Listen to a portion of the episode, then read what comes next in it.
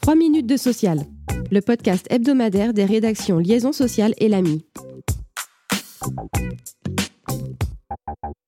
L'heure de la reprise a sonné pour notre podcast et toute l'équipe de 3 minutes de social est très heureuse de vous retrouver. Dans ce premier épisode de la rentrée, nous vous proposons un tour d'horizon des chantiers sociaux des prochains mois. Les parlementaires seront fort occupés. Le projet de loi plein emploi arrive en première lecture à l'Assemblée après son vote au Sénat. Il sera examiné en commission des affaires sociales le 18 septembre.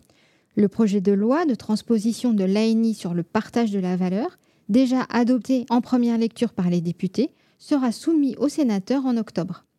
La proposition de loi visant à lutter contre les discriminations, déposée le 4 juillet, sera examinée en principe à l'automne en vue de son adoption avant la fin de l'année. Les travaux autour du projet de loi immigration, stoppés depuis plusieurs mois, devraient reprendre en septembre. La difficulté pour le gouvernement sera de dégager un compromis politique sur ce texte.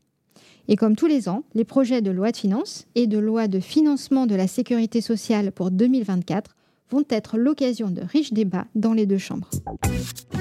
Si les prochaines semaines s'annoncent chargées pour les parlementaires, il en est de même pour les partenaires sociaux. C'est tout d'abord l'épineuse négociation sur l'assurance chômage qui devrait donner le ton de cette rentrée sociale, déjà marquée par un appel à la mobilisation de l'intersyndicale le 13 octobre prochain pour les salaires et l'égalité femmes-hommes. Dans le cadre de leur agenda social, les partenaires sociaux vont également renégocier les règles de pilotage du régime Agirc-Arco pour la période 2023-2026.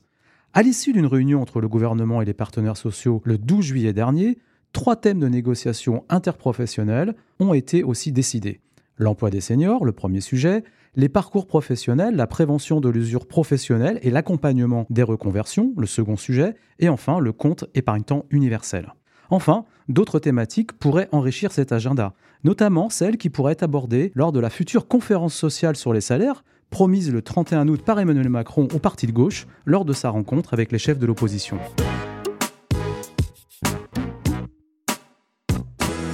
C'est aujourd'hui, 1er septembre, qu'entrent en vigueur les principales mesures de la réforme des retraites qui ont été précisées par une série de décrets publiés au cœur de l'été.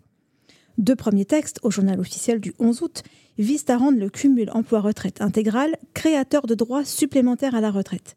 Il précise également les nouveaux contours de la retraite progressive, pour laquelle l'âge d'ouverture reste fixé à deux ans avant l'âge légal de départ, c'est-à-dire 62 ans avec la réforme. Deux autres décrets, publiés le même jour, sont relatifs à l'usure professionnelle et au compte professionnel de prévention, avec notamment un assouplissement des modalités d'acquisition des points. Toujours au JO du 11 août, deux décrets viennent revaloriser les minima de pension.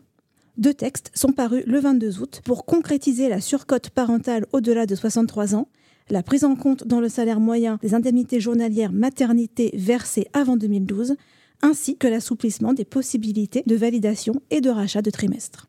Enfin, au JO du 31 août, deux décrets sont venus adapter la réforme à certains régimes spéciaux, à la Banque de France, la SNCF, la RATP, l'Opéra de Paris et la Comédie Française.